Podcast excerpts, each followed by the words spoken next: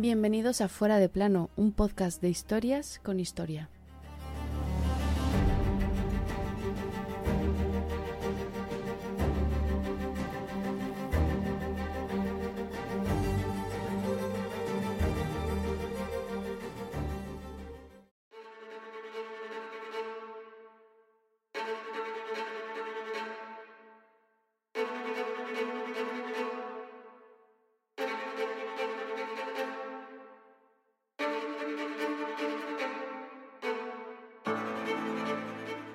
Hablo en español a Dios, en italiano a las mujeres, en francés a los hombres y en alemán a mi caballo. El autor de esta absurda frase y protagonista de nuestro fuera de plano de hoy, el 24 de febrero de 1530 se ponía por fin la corona que tantos años llevaba deseando, por la que tanto había luchado, la del emperador del Sacro Imperio Germánico. Ese hombre era Carlos I de España y V de Alemania, que es ese el que más nos interesa hoy. El día que cumple 30 años, por fin se ceñía la ansiada corona, aunque el camino no fue nada fácil.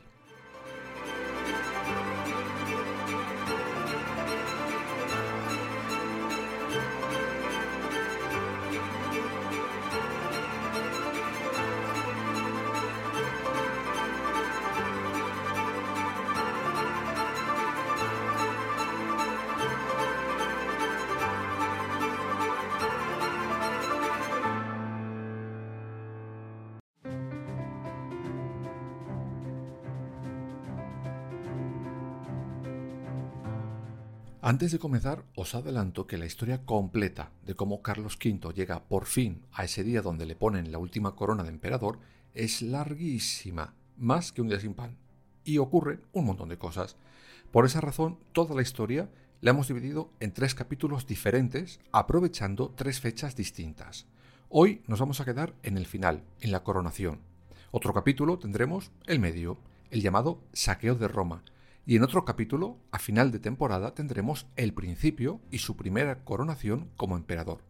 Ya lo iréis entendiendo mejor a medida que os vayamos contando la historia completa.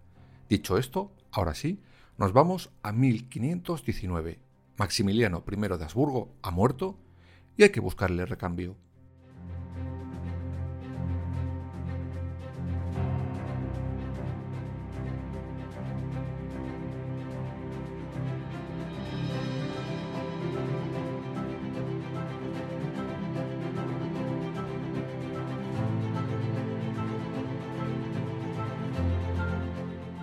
En aquel año el emperador del Sacro Imperio Germánico, Maximiliano I, muere, y aunque su heredero natural debía de ser nuestro protagonista de hoy, Carlos V, pues era su nieto, el cargo debía ser votado por los grandes electores.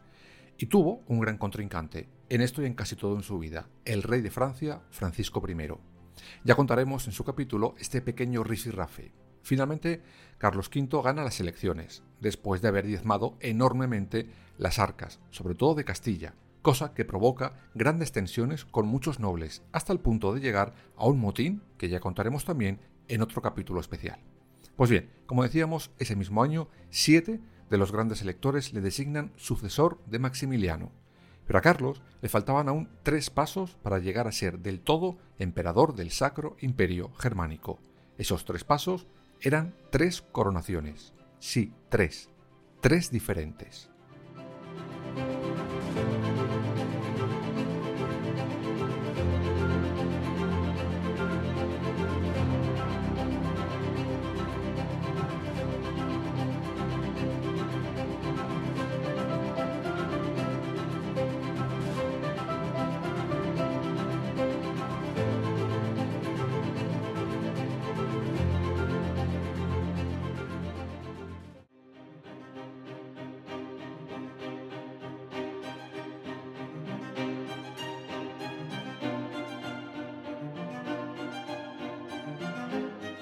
La primera de ellas es la que contaremos en la tercera parte de la historia. Es la coronación como emperador de romanos. Hoy solo os diré que se celebra en Aquisgrán el 23 de octubre de 1520.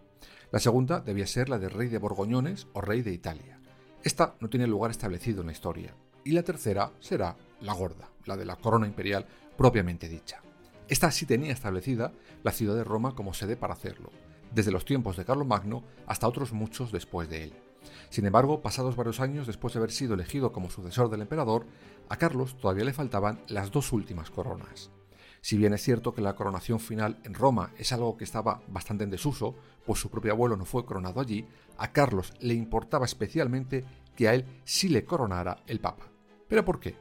Pues básicamente porque su abuelo solo se quedó gobernando en sus territorios de Alemania. Sin embargo, Carlos tenía un gran, gran imperio por todas partes.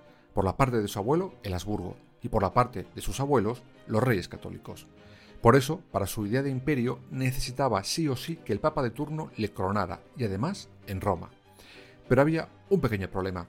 Dos años antes de llegar a ese acuerdo, los hombres del rey barra emperador habían saqueado la ciudad eterna y secuestrado al mismísimo Papa.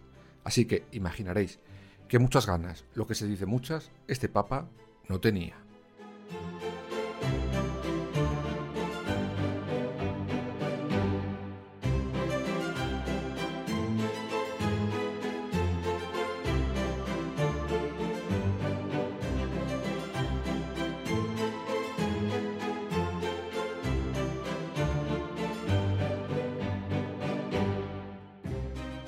Esto es lo que se conoce básicamente como el saco de Roma. Ya lo contaremos en el segundo capítulo de este tema. ¿Veis? Por eso os decía antes que por fechas desestructuramos la historia de sus coronaciones en tres partes.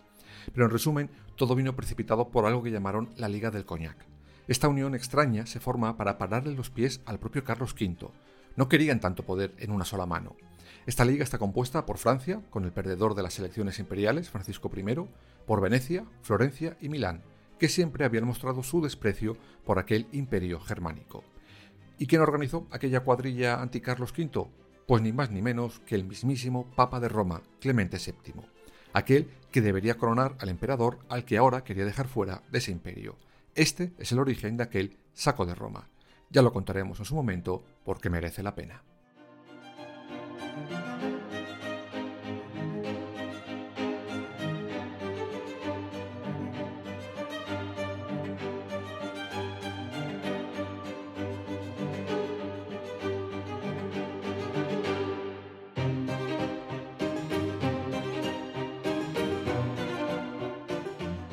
En fin, cuando el Papa dos años después está negociando un tratado con Carlos V para la paz y el amor entre ellos, el emperador consigue que el Papa, Clemente VII, acceda a coronarle emperador del Sacro Imperio Germánico. Pero lo que no podrá ser es el lugar. En Roma todavía miran con malos ojos a los españoles, no sé muy bien por qué. De hecho, hoy en día, algunos nos lo recuerdan cuando viajamos a su país. Se ponen a pensar y deciden que la última corona Carlos V la recibirá en una ciudad que pertenecía a los estados pontificios, pero cercana a Milán, que por aquel entonces estaba en manos del emperador. Esa ciudad era Bolonia.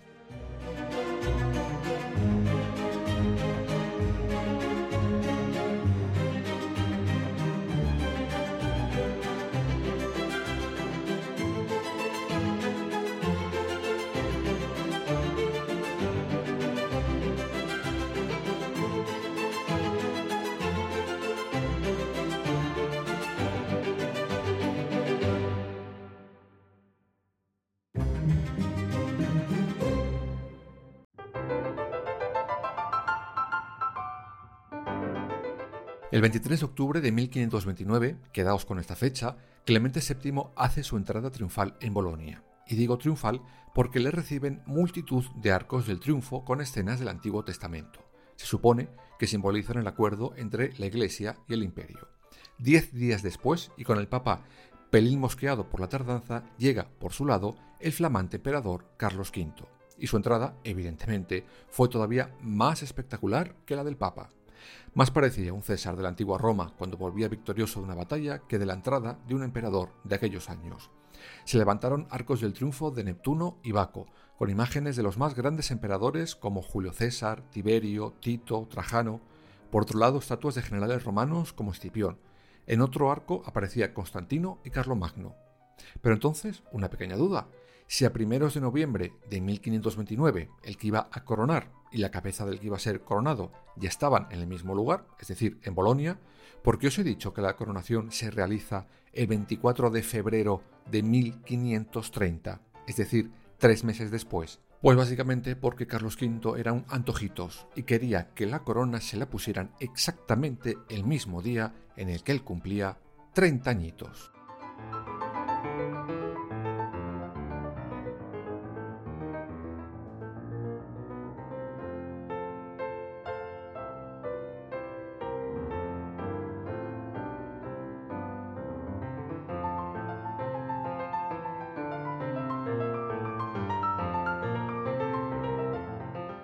Pues nada, llegamos hasta dos días antes del cumple de Carlitos. Como os he dicho, antes al emperador le faltaban dos coronas, y la segunda, evidentemente, debía colocarse antes que la grande, la tercera. Eso ocurre el 22 de febrero de 1530. Ese día el Papa le coloca la corona de hierro de los lombardos. Se supone que se llama así porque incorporaba una banda de hierro hecha con un clavo usado en la crucifixión de Cristo. Esta ceremonia por la que Carlos es coronado rey de Borgoñones o de Italia se hace en privado, sin grandes fiestas, pues no quería que ésta quitara ni un ápice de resplandor, luz y color a la tercera y definitiva. Esa llegará por fin dos días después, el 24 de febrero.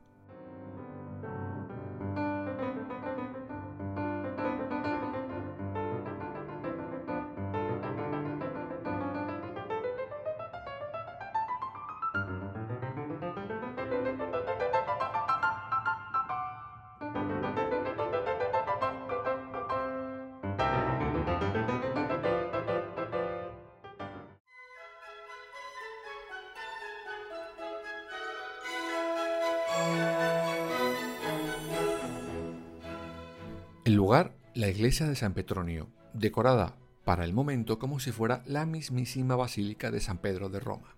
Todo estaba previsto y planeado. Sabían que acudirían multitud de curiosos, por eso deciden, por ejemplo, construir un puente de madera que uniría el palacio, donde residían esos meses tanto el Papa como el Emperador, con la escalera de la iglesia.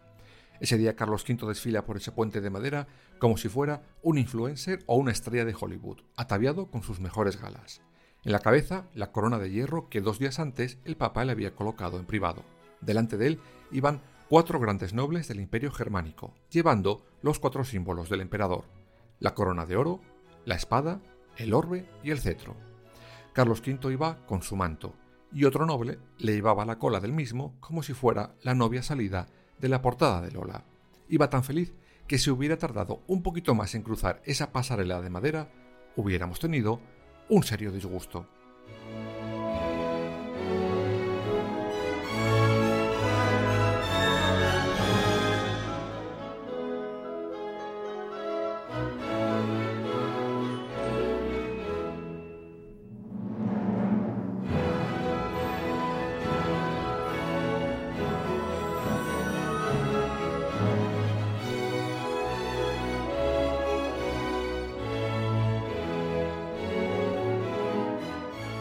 Justo después de cruzar la pasarela se hundió, lo que provocó al menos tres muertos entre los espectadores y multitud de heridos graves.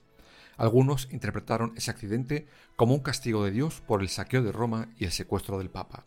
Sea como fuere, ese accidente no hizo ni por un segundo que Carlos V cambiara de planes. Faltaría más.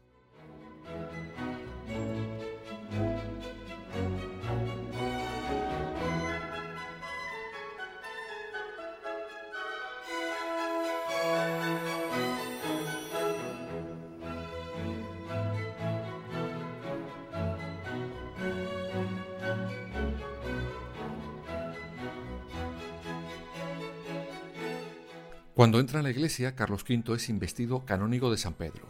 A continuación, el cardenal Farnesio, que años después llegaría al papado, le unge de los santos óleos. En el altar mayor construido para esa ocasión, imitando de nuevo el de San Pedro del Vaticano, estaba ya el Papa esperando. Cuando Carlos llega, el Papa le entrega primero la espada. Eso le da derechos sobre la guerra, imponiéndole así la defensa de la fe católica y la obligación de tomar las armas para defenderla. Después le coloca en la mano izquierda el cetro y en la derecha el orbe dorado, que representa el mundo, símbolo de que le entregaba el imperio. La ceremonia culmina cuando por fin Clemente VII le coloca en la cabeza la diadema de oro de los emperadores, llamada también corona de los Césares. Ahora sí, por fin, Carlos V tenía las tres coronas que le hacían brillar como el gran y todopoderoso emperador del Sacro Imperio Germánico. Después de arruinar Castilla, Un motín, una guerra, un saqueo y un secuestro, por fin, ya lo había conseguido todo. Ahora sí, Carlos I de aquí y V de allí era ya emperador con letras grandes.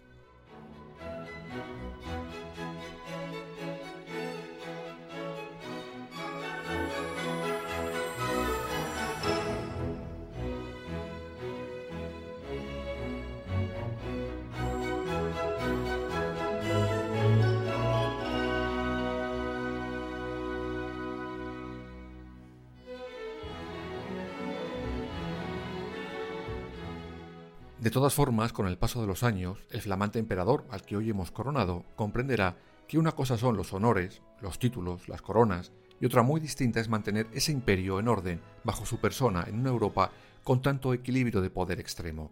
Hoy eres mi aliado, mañana eres mi enemigo.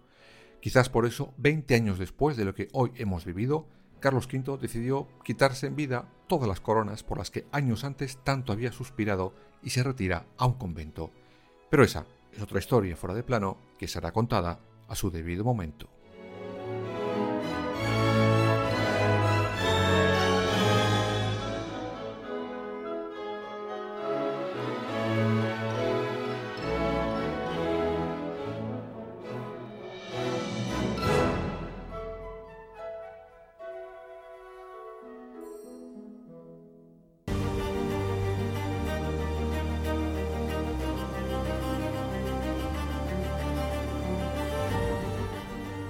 Fuera de plano. Suscríbete en las principales plataformas y síguenos en nuestras redes sociales, Instagram, Twitter y Facebook.